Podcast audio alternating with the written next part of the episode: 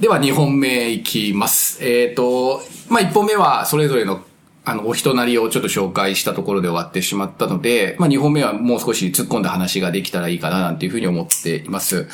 先ほど、ライチさんの方で、あの、えっ、と、話があった。まあ、ライチさん、あの、臨床というかね、あの、実際のいろんな性に関する課題を抱えている方とか、虐待とか、性暴力とか、性被害とか、いろんな、まあ、課題を抱えている方の、まあ、臨床、実際の臨床を重ねてらっしゃると思うんで、その中で、まあ、あの、さっきコメントがあったと思うんですけど、まあ、こう扱ってほしいとか、こう扱ってほしくないとかっていう、臨床現場を踏んでるがゆえに、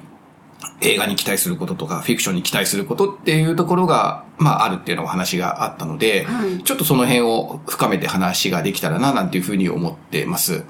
なので、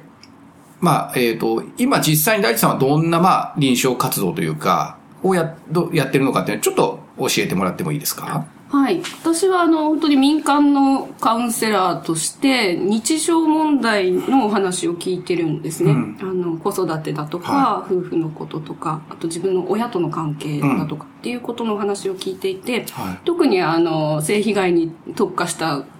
サポートをしてるわけではないんだけれども、あの、女性の生きてきた歴史の中に少なからず性的な嫌な思いっていうのは、うん。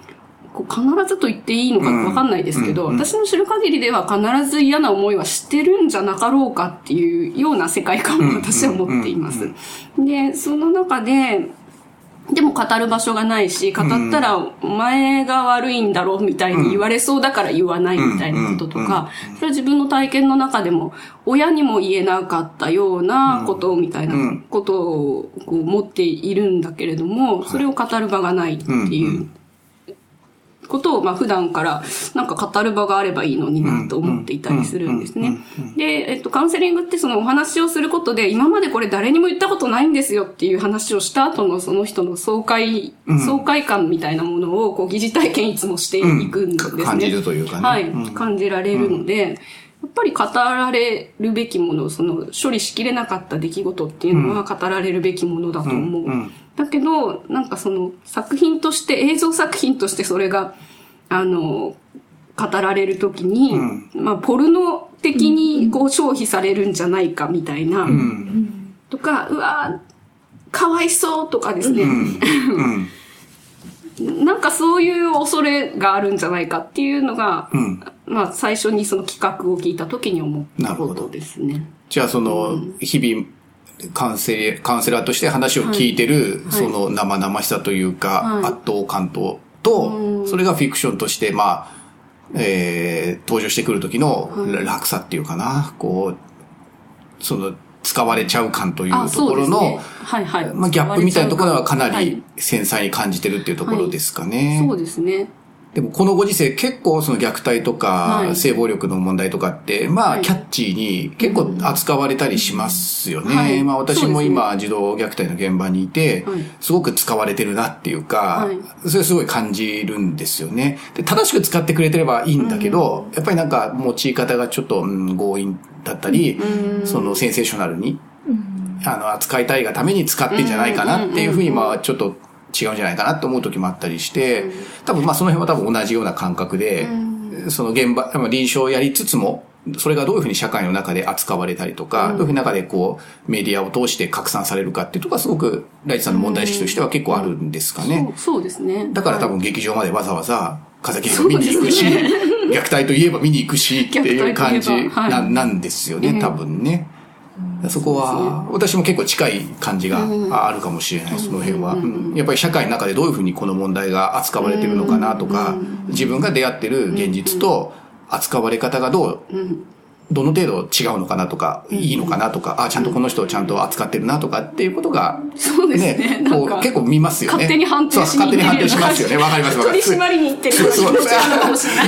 いよくわかります。ちゃんとこの人ちゃんと勉強してるかっていうかね、ちゃんと見てるかなっていうのは、まあ感じるところはありますよね。あそそれ、すごくよくわかりますね、その感覚ね。わかります。すごく、あの、今増えてるだけに、なんか、ええこう、パトロールの頻度が高高まってるんですよね。忙しい。忙しくなってね、いろんなところ見に行か、テレビも見なきゃいけないし、映画も見に行かなきゃいけないしね、そうですね小説も読まなきゃいけないしっていうふうに、こう、チェックしなきゃいけないものが増えてくる感じは確かにありますよね、今ね。それはすごい私も同じですね。うん、感じますね。そっか。ザマさんはどうですか？今の、まあ、ライチさんの話受けて。うん、なんか、私もその、テンプレートみたいな扱われ方は嫌だなってすごく思うんだけど、学校で子供たちの話なんかを聞いていて、どっちかっていうとその綺麗に虐待なんかでも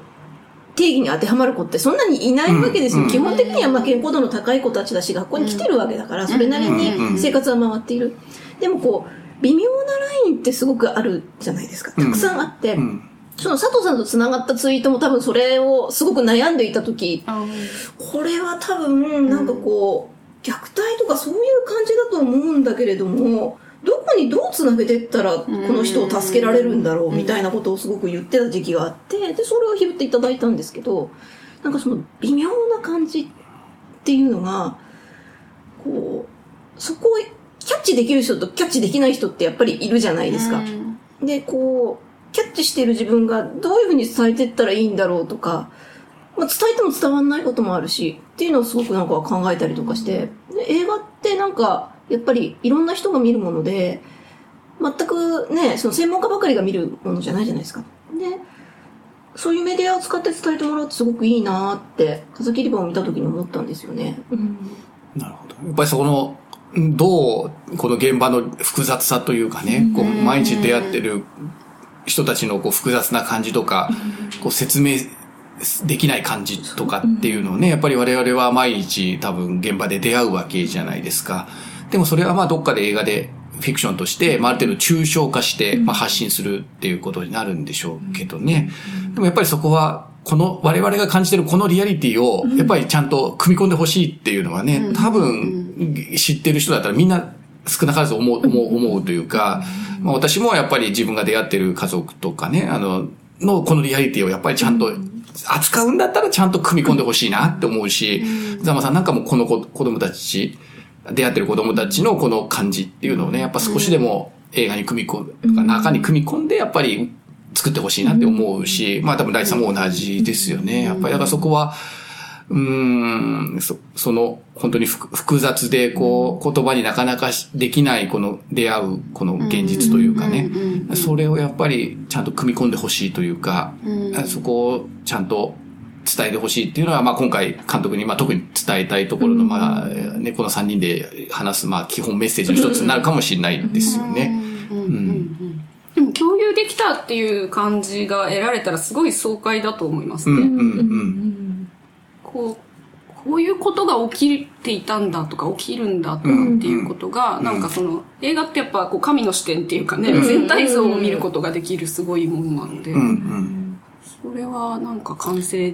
できていたらすごい。まあ、逆に言うと、我々はまあ、それぞれの現場でしか知らないわけですからね。うん言うわけにもいかないし逆にそうしかもね、守秘義務があるから全部語るわけにもいきませんから、逆に言っちゃえば、我々はそれしか知らないわけじゃないですか。具体的な、もう一つ一つの話しか知らないわけだから、それをまあ逆に抽象化して、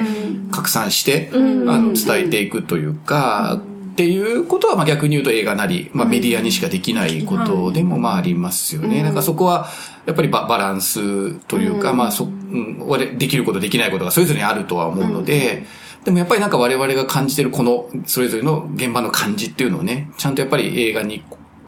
届けたいというか、それはやっぱりちょっと今回やっぱり嫌おなく、あの、風切り場を見て、結婚にあ応援すると決めた以上は、やっぱなんかそこはちょっと監督に汲み取ってほしいところではやっぱありますよね、やっぱりね。うんなんか私が語ってなんかいやいやいや。終わって。まあでも本当にそうだと思いますよね。今回でも多分その辺が、あの、この辺が、あのね、あの、そういうポポイントになるところですよね。でもみんな多分、うん、今逆、現場に関わってる人みんなそういう思いあるんじゃないかな。やっぱりこのしんどい状況なり、現実をちゃんと救い取ってほしいっていうか、まあ逆に言うとね、まあそうじゃない作品とかもまあ多いっちゃ多いっていうかね、なんかえーって見てて、って思いますよね。ねっていう作品もまあ、散見されるんでね、なんかまあその辺がね、うん、あれかな。まああの、少しね、ひ批判めいた話になっちゃうかもしれませんけど、やっぱり、ちゃんと正しく使っ扱ってほしいっていうかね、うん適切に扱ってほしいなっていうのはやっぱりまあ感じるところですよね。どうせ扱うんだったらね。そうですね。あうんなんかその、かわいそうっていう言葉がさっき出たんだけど、そのかわいそうって割とわかりやすいじゃないですか。うんうんで、学校なんかだと、かわいそうだから何とかしてあげたいっうん。ていうのはよくある話なんだけど、うん。うん。その対象が、その、一見して、こちらに何かこう、生意気な口を聞いたり、なんかこう、こっちが思ってたのと違う行動をするとかわいそうじゃないあいつ、みたいな、んもう何もしてやらないみたいになっちゃう感じとかってあるじゃないですか。でうん。も、でも本当は違うでしょ。そのかわいそうじゃないことって、ほんの一部だったり、生意気なことって一部だったりするわけじゃないですか。うんなんかその丸ごとこう、うんと、見て包んでいく感じみたいのが、やっぱり関わってる人たちって常にうん。あるし、揺れるでしょ？自分自身も。まあ揺れますよね、うんっていう中でやってたりしますよね。うん。うん。そう、かわいそうっていうのってすごくこう優位に立ってうん思うことだと思うんだけど、だからこう見た人が、ああ、私はあんな怖い目に遭わなくてよかったって思わないでほしいわけ。ね。でもそれはね、見る人の感覚だから思っちゃうかもしれないけれども、なんか私の場合はあそこまでじゃないけど、同じようにこう、魂をこう長時間かけてダメにされてきたな、みたいなことに気づくとか、なんかそういう可能性があると思ってて、少なからず現場にいて、かわいそうっていう感覚で繋がれることはないですよね。そうですよね。ん。れはそう分断ですよね。そかわいそうって。ん。かわいそうっていう言葉で相手と繋がったことはあまりない。うん。まあそれはその瞬間大変だったねとか、辛かったねってことはあるかもしれませんけど、まあかわいそうって言うとあんまり繋がれる感じは、私の今の自分のじ臨床の価格化はないね。うん。それとどうですか？そうですね。うん。あの、明日ママがいないって、うん。うん。あの、結構、話題になったドラマのはい主題歌が、かわいそうね、かわいそうね、本当にねっていうリフレインで。すごいちゃんとチェックしてますねすごい。まさにですよ。うんうん。で、ね、それこそ学校とかでもかわいそうな子だから仲良くしなさいっていうのはもう全然、そ、そんな仲良くだったらいらねえからって、そその、どんどん堅くなにしていく関わりだと思うんですけど。うん。うんで、あの、やっぱり、もし自分が被害に遭ったとしても、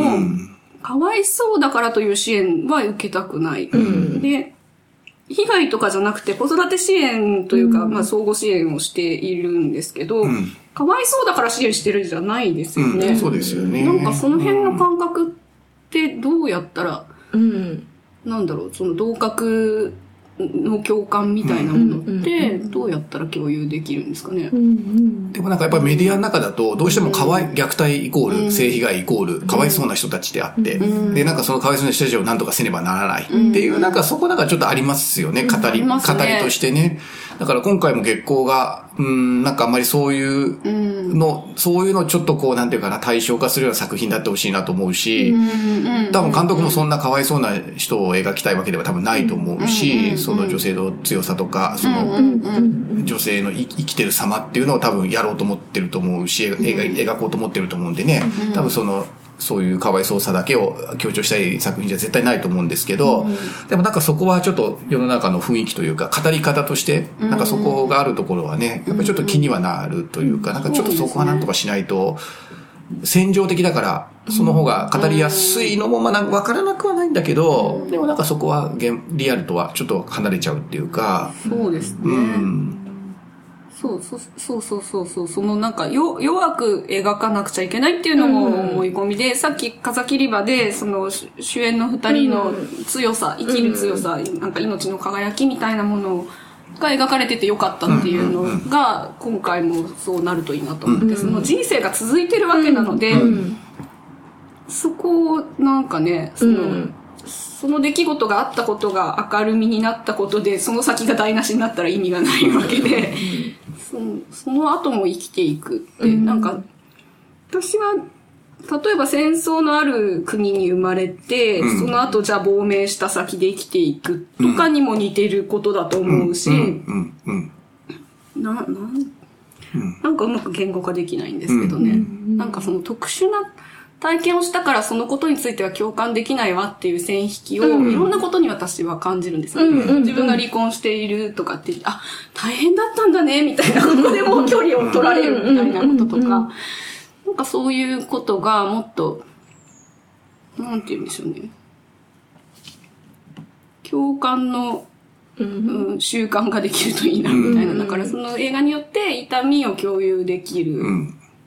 あ、こういうことなのかもしれない。それは私の知ってるあの感情と似てるのかもしれない。みたいな追体験ができたらいいのかもしれないですね。難しいですね、そこはね。だから、ライさんカウンセラーだから、その、き共感っていう言葉の、なんていうか、ふ深さっていうかね。うん。そこはなかなか、ああの、繊細ですよね。だから、じゃあ、わかるわかるっていうのが共感って言われちゃうとなんかちょっと違うし、今はそこは、ライチさんの言葉で言うと、やっぱりそのい痛みとか、その、でもつ生きていこうと思うこととかね、その多分複雑なものを多分今、ライチさんの言葉でおっしゃったと思うんだけど、それ多分、ちょっと簡単な追共感ってちょっと違う次元ですよね。だからそこは多分、本当に、現場でプロで専門職でやってる人が、であればあるほど、その共感って難しいって多分感じるじゃないですか。ね、多分、まあそれは私もね、そうそうですけど、だから本当に簡単に分かってほしくないし、で、まあそれ多分、その相談してる方もそうですよね。うん簡単には分かってほしく、自分のこんな生きてきた人生を簡単に分かられたくないし、でも分かってほしい、でも伝えたいしっていうところを、まあどういうふうにこう繋がっていくかっていうところが多分援助している人たちのまあポイントかななんて私は思いながらいつもやってますけど、だから本当むず、難しい、まあすごく今繊細なところをね、話話してるなっていうか、で、そういう繊細さをやっぱりちゃんとそういうメディア、映画なり、そういう作品はちゃんと組み込んでほしいなっていうのはやっぱり感じますよね、やっぱりね。うんで、やっぱりどの人物にもその共感したいっていう思いがあって、その、被害当事者も加害者と呼ばれる人であっても、その、そこまで生きてきた、そしてその後も生きている人間としてちゃんと描かれていてほしいと思います。そのドラマの中で生きてるだけじゃなくてね。だからそれを見た、見たことで、世の中には悪い奴がいるもんだみたいな話になったら意味がなくって、それはこの私たちが作り出してる社会の現象なんですよっていうことじゃないですか。全全員が加担している話なので、なんかそこの当事者意識みたいなのを持ってるといいなと思いますね。すごいこと言ってるね。い。や、そ、そんな映画がきっと監督。だ これを聞いてね、監督がね。うん。きっと。でも本当にそうですよね。そういう良し悪しで、あんまり話してる時悪って、者とかじゃなくて。あんまりね、なんかもう、こっち、こっちの価値観が入っちゃってますよね。よ良し悪しっていう話になっちゃってね、この人は悪くて、この人はいいんだっていうふうに、どっか、そのもう、なっちゃうと、その現実の複雑さがこう見えなくなってるっていうか、でもそんなに、まあ人間って生きてると、いまあいいこともあるし悪いこともあるけどさ、あんまり簡単に、良し悪しって言えないなって、その、うん、あの、いう感じは私はすごい感じますよね。だからそこをいかに、複雑なものを複雑なままね、こうちゃんと、例えば家族っていう一つの歴史って、まあ非常に複雑なものじゃないですか。だからそこをちゃんとこう、複雑なものとして感じ取れるかどうかっていうのが、うんうんうん。ものすごい大事で、で、ちゃんとでもそれをある程度感じたりすることができると、まあ、その家族と話ができたりとかね、繋がったりとかっていうこともまああったりすると思うから、だからすごく自分の中で価値判断っていうのをすごく私はいつも自分が仕事してると慎重にというかね、まあ簡単にまあひどいなとか、よしあしで言いやすいんですけど、そこをぐっとここらえるっていうかね、なんかそれはすごく臨床的にもそういう大大事かななんていつも思いながら私やってますけどね。そう。ですよね。なんかそのひどいなに、あの、加担したが最後、その子は、ひどくない部分が言いづらくなっちゃう。でも大好きなんだよ、お父さんとか。そんな多分現実は簡単じゃないっていうかね、よしあしで簡単じゃないっていうところはやっぱり、うん、なんか伝えたいところではありますよね。うんわかりました。っていうような話をしていたら、あっという、えーあっという間に10、えー、20分近くまで来てしまいました。えっ、と、やっぱりまあ、ね、ねあの、現場の話から言えることっていうか、まあ我々守秘義務があるからね、個別な話はなかなかできないですけど、でもこれ、まあ今までの3回目、3回でまた違う話ができて非常に面白いかなと思うので、一応まあごめんなさい、時間の制限上一回ここで切りますが、続けて3回目に行きたいと思います。ありがとうございました。ありがとうございます。